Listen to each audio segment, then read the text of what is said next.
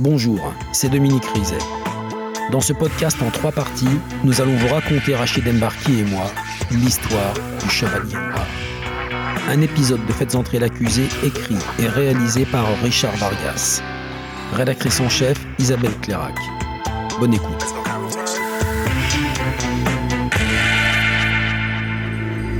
Sa famille a fini par s'inquiéter. Sa mère s'est même rendue chez Yannick Lanou à Manille-les-Hameaux pour savoir où était passé son fils. Brigitte Picot, sœur de Philippe. Yannick lui dit il est parti, il est parti, t'as qu'à venir voir. euh, toutes ses affaires ont disparu. euh. ma mère dit c'est pas normal, euh, il serait parti où euh.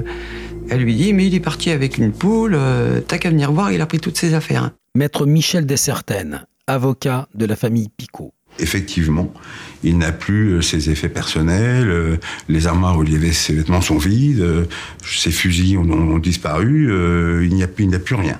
Donc elle lui dit maintenant euh, ça suffit, euh, il est parti. euh, voilà, c'est pas la peine de revenir. Que Philippe claque la porte, ça n'a surpris personne. Son mariage battait de l'aile. A fini par s'installer dans une cabane en forêt, à quelques kilomètres de chez lui, et ne passait plus que de temps en temps à la maison pour voir les enfants. Mais de là à ne plus donner aucun signe de vie à personne, On ne connaît aucune relation extra-conjugale à Philippe. Ça paraît quand même assez, euh, assez louche qu'il ait disparu comme ça du jour au lendemain, sans donner de nouvelles, sans, sans appeler sa mère. Et là, on ne comprend plus rien à la situation. Florida Gauthier, amie de la famille Picot. partir, disparaître avec une femme, je comprends pas bien parce qu'il était séparé d'avec sa femme, donc il n'avait pas besoin de disparaître finalement. Donc euh, oui, ça nous a vraiment inquiétés. Donc euh, pour nous, c'est pas possible. Il peut pas disparaître comme ça. C'est impossible. Quant à sa mère, elle a eu tellement de mal à y croire qu'elle a fini par se rendre chez les gendarmes. Les gendarmes lui disent écoutez, madame, euh, votre fils est majeur. Il n'y a pas de souci de santé particulier. S'il est parti, c'est qu'il avait envie de partir. Et de toute façon, c'est pas à vous de faire quoi que ce soit, c'est à sa femme. Rideau. Pour ma mère, qui est déjà dans un état dépressif, c'est une catastrophe. hein. Tout le monde se met à la recherche de Philippe, on interroge. Mon jeune frère Dominique a interrogé les amis de Philippe, et ça n'a donné aucun résultat. Le 17 février 97, deux mois après la disparition de Philippe, les gendarmes ont reçu une autre visite. Celle de l'épouse, cette fois. Yannick Lanou est passé leur signaler un abandon de famille. Elle parle de son mari qui euh, ne verse rien pour les enfants. Donc on lui demande si, elle veut déposer plainte. Elle dit non, non, je veux pas déposer plainte. Donc ça donne un document assez hybride qui est un procès-verbal d'audition de témoins sans plainte. Voilà. Du coup, les gendarmes n'ont rien fait. Les semaines ont passé et des bruits ont commencé à courir. On aurait vu Philippe en Corse, en Bretagne. Deux ans plus tard, toujours sans nouvelles, sa famille a appris que Yannick demandait le divorce.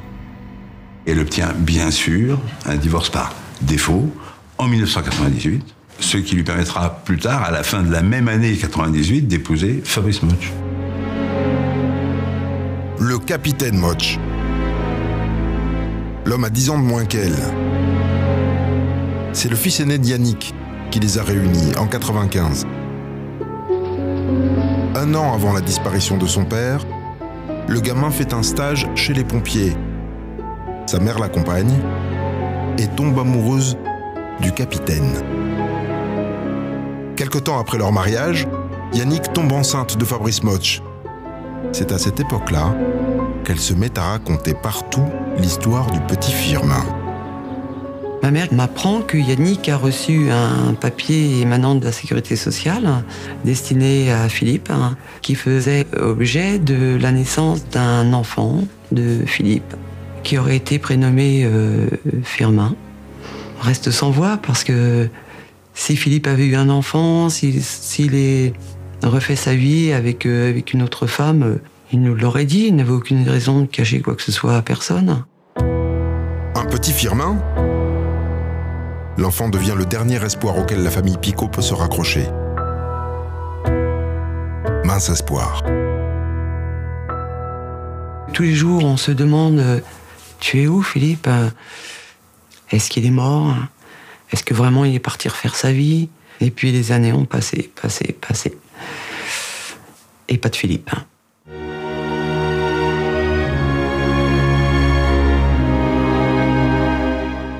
Il aura donc fallu attendre 12 ans et le témoignage de Valérie Motch pour entendre de nouveau parler de Philippe Picot.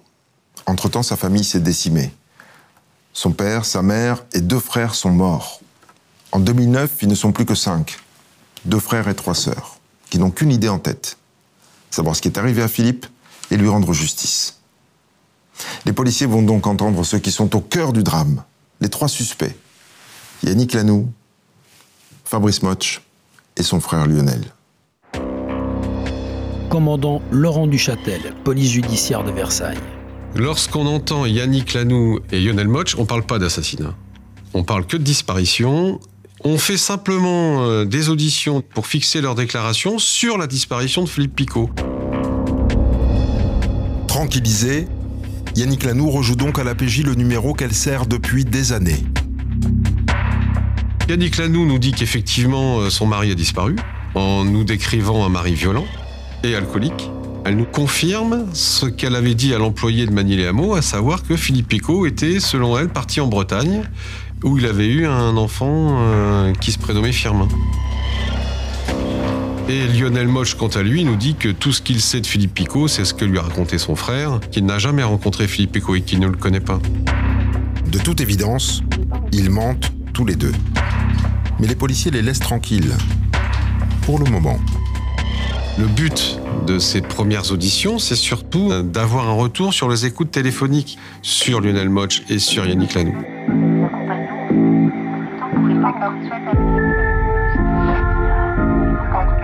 Et d'ailleurs, ça, ça, va pas mal fonctionner parce que après euh, ces auditions, on a une conversation euh, sur les écoutes où Yannick Lanoux euh, reparle à Lionel Moche de, cette histoire de, petit garçon firmin. Et on sent, nous, à ce moment-là, que cette conversation, elle est pour nous, en fait.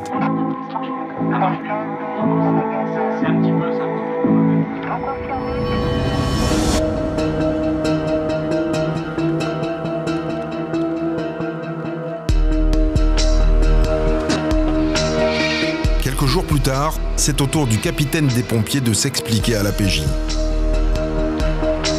Il faut donc l'extraire de sa cellule où il est incarcéré depuis septembre 2007. C'est moi qui vais le chercher à la maison d'arrêt de Bois d'Arcy avec un de mes collègues et on se reconnaît tout de suite. Enfin, il me reconnaît tout de suite. Il me dit ah, bonjour monsieur Duchâtel, comment allez-vous? Je dis ça va et vous, monsieur Moch, capitaine Moch Si l'ambiance est détendue, c'est que les deux hommes se connaissent.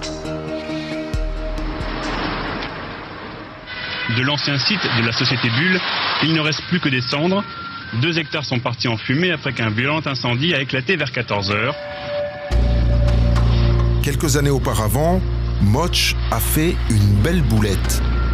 Au cours d'un exercice incendie qu'il supervisait, tout le site Bulle de Louvciennes est parti en fumée. Sa responsabilité a été engagée et c'est le commandant Duchâtel qui a suivi l'enquête. Je lui demande pas dans la voiture hein, s'il est responsable de la disparition de Philippe Picot. On n'aborde quasiment pas le sujet. On discute de sa vie en prison. L'échange est cordial dans la voiture. Le policier veut des aveux et il a une idée en tête pour aider Motch à vider son sac. Fabrice Motch, c'est une serrure en fait, et la clé pour ouvrir cette serrure, elle est hiérarchique, parce qu'il était capitaine des pompiers, moi je suis commandant de police, donc si on faisait partie de la même administration, je serais plus gradé que lui en fait. Et dans l'audition, au départ, à la première question, à la première, hein, capitaine Motch, pas Fabrice Motch, capitaine Motch, est-ce que vous êtes responsable de la disparition de Philippe Picot? Il répond oui, tout de suite. Et il explique tout le déroulé du meurtre de Philippe Picot. Je l'ai poignardé et j'ai fait disparaître son corps. Pas le genre à tourner autour du pot, Moch. Et ce n'est pas tout. Fabrice Moch ne se contente pas de nous dire qu'il est responsable de la mort de Philippe Picot, mais il nous dit également que la décision a été prise avec Yannick Lanoux et qu'il a reçu l'aide de son frère. Le capitaine balance ses complices et s'explique. Il veut vivre avec Yannick Lanoux et Philippe Picot est un obstacle à la relation entre lui et, Yannick Lanoux. Il trouve pas d'autre solution que de le faire disparaître parce que Philippe Picot euh, n'aurait jamais euh, accepté de divorcer. C'est un salaud, euh, il est violent, il boit, il frappe sa femme, il frappe ses enfants. La seule solution qu'il voit, c'est de tuer Philippe Picot, c'est de le faire disparaître pour pouvoir, pour pouvoir vivre avec Yannick Lanoux. Un chevalier blanc, ce Fabrice Moch, prêt à tout pour défendre la mère et ses petits. Le crime a été programmé un dimanche soir parce que Yannick connaissait les habitudes de son mari.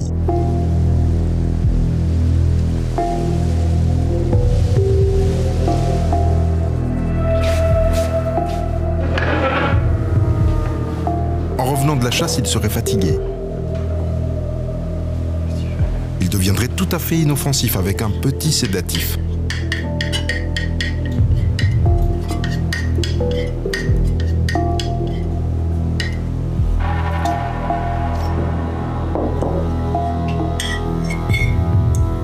Comme prévu, Philippe Picot a avalé son repas, sans se douter qu'il était assaisonné de somnifères, avant de monter se coucher au premier vertige.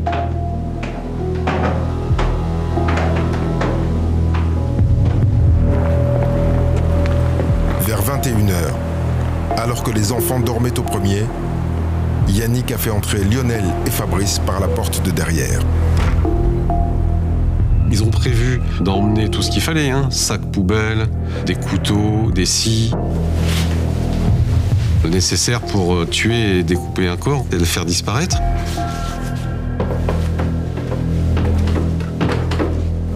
Les deux frères montent à l'étage.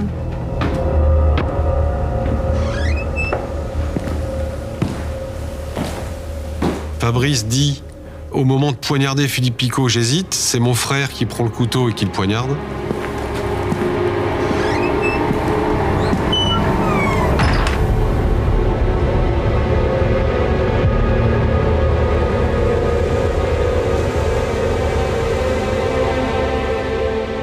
Ensuite, ils emmènent le corps dans la salle de bain. Ils le vident de son sang en lui tranchant la gorge. Corps est ensuite descendu dans la cuisine où il est découpé.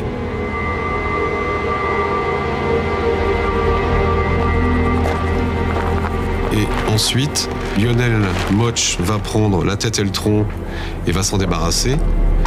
Et Fabrice Moch, les quatre autres morceaux du corps, va les faire disparaître dans des poubelles de la région. Il, raconte son, ce déroulé des faits de façon quasi naturelle, en fait. Quand je lui dis, euh, mais euh, monsieur Moch, euh, enfin le capitaine Moch, vous vous rendez compte de ce que vous dites? Je lui dis, il devait avoir énormément de sang. Et il me dit, ah non, c'était pas une boucherie. Il est en train de découper encore en six morceaux avec l'aide de son frère et il me dit, c'est pas une boucherie. Ouais, c'est fou. Une mort propre, sans témoin, un corps introuvable.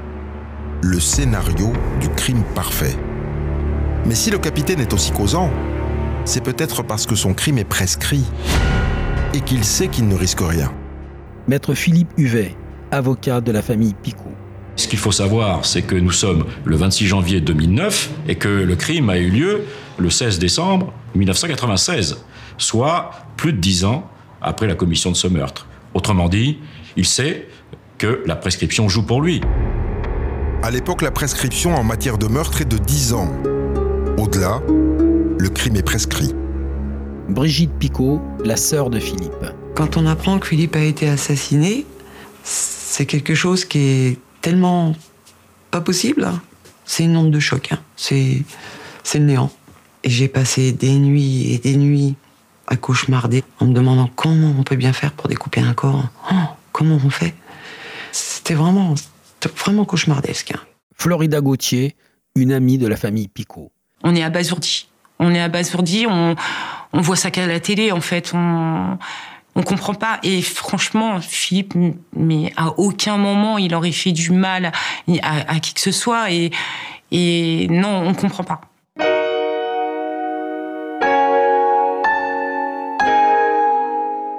Après avoir obtenu les aveux de Fabrice Motch, les policiers ont besoin d'entendre ses complices. Cette fois, le petit frère du capitaine est plus loquace.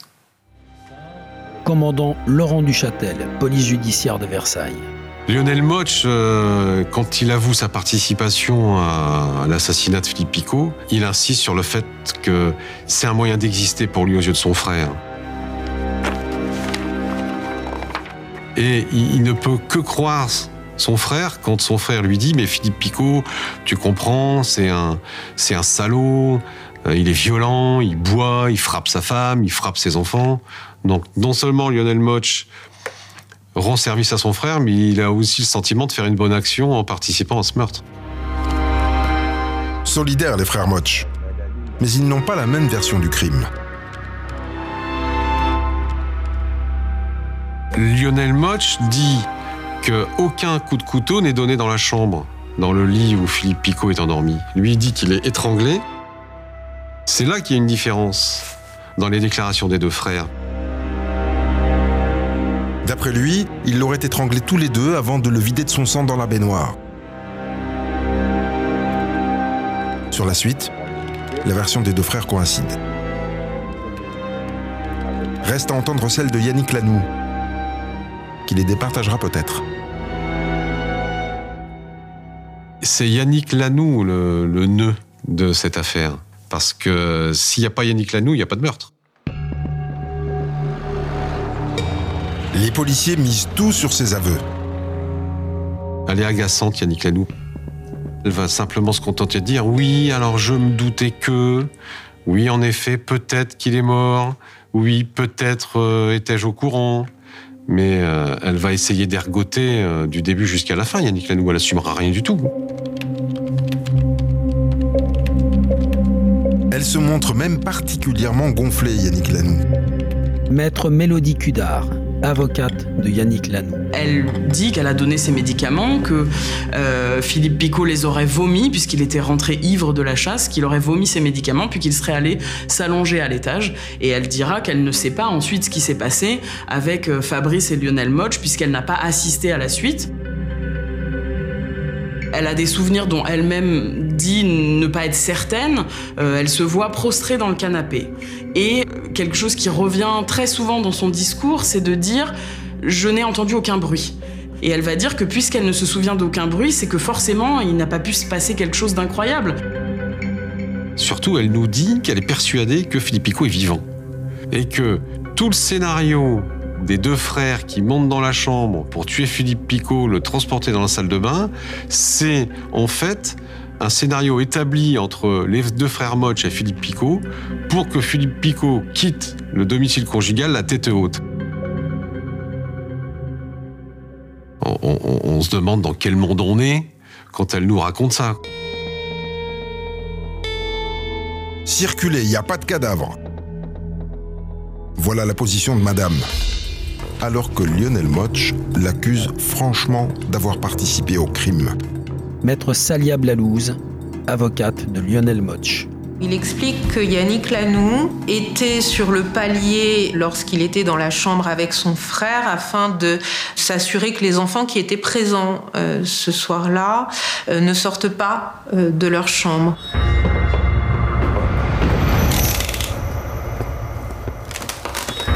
Il explique également euh, que Yannick Lanoux était encore une fois présente euh, pour euh, fournir le film d'emballage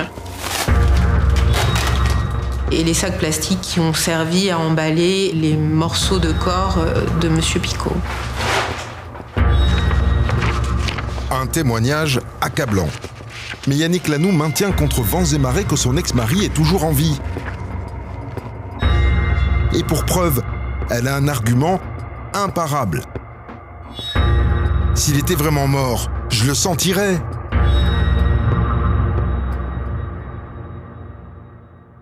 Dominique, le juge d'instruction met tout le monde en examen du chef d'assassinat. Mais il va se passer un truc incroyable. Il en relâche deux. Pourquoi Lionel Moch et Yannick Lanoux ressortent libres de son bureau? Parce que le meurtre de Philippe Picot est prescrit. Je vous rappelle que le dernier acte d'enquête, c'est ce signalement que va faire Yannick Lanoux à la gendarmerie en février 1997 pour dire Mon mari a abandonné le domicile. Là, on est en 2009. La décennie est écoulée, c'est le temps de la prescription. Donc, le meurtre de Philippe Picot est prescrit. Et c'est l'argument que vont utiliser les avocats de Lionel Moch et de Yannick Lanoux.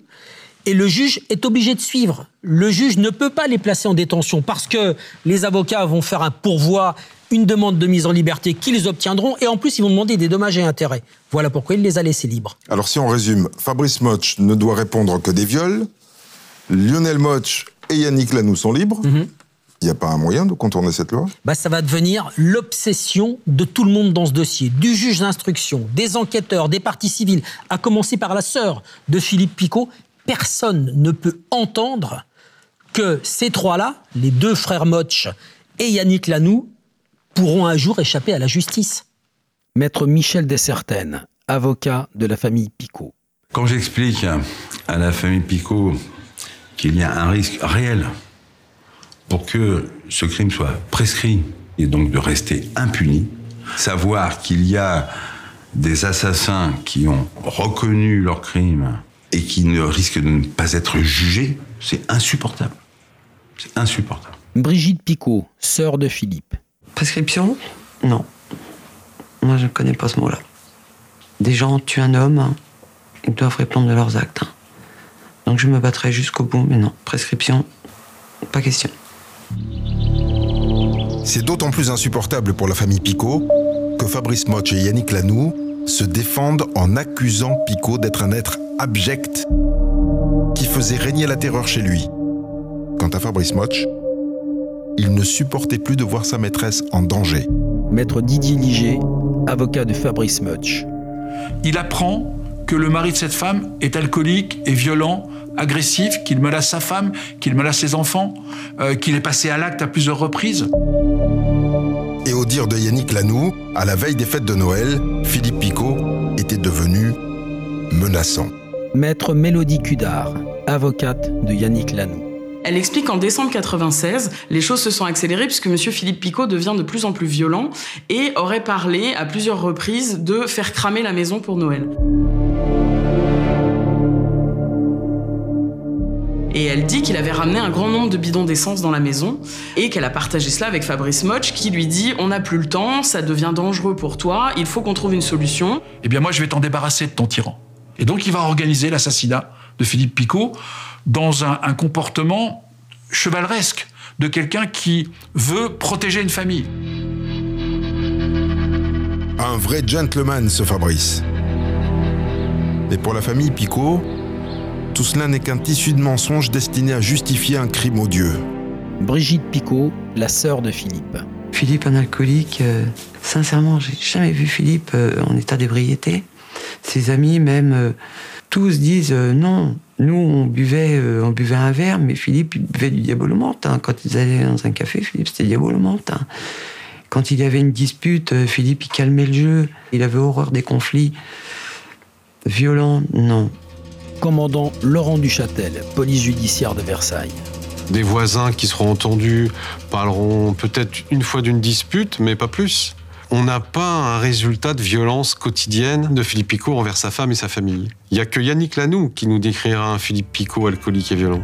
Vous venez d'écouter le deuxième épisode de Faites entrer l'accusé consacré au Chevalier Noir. Retrouvez la suite de l'affaire dans l'épisode 3.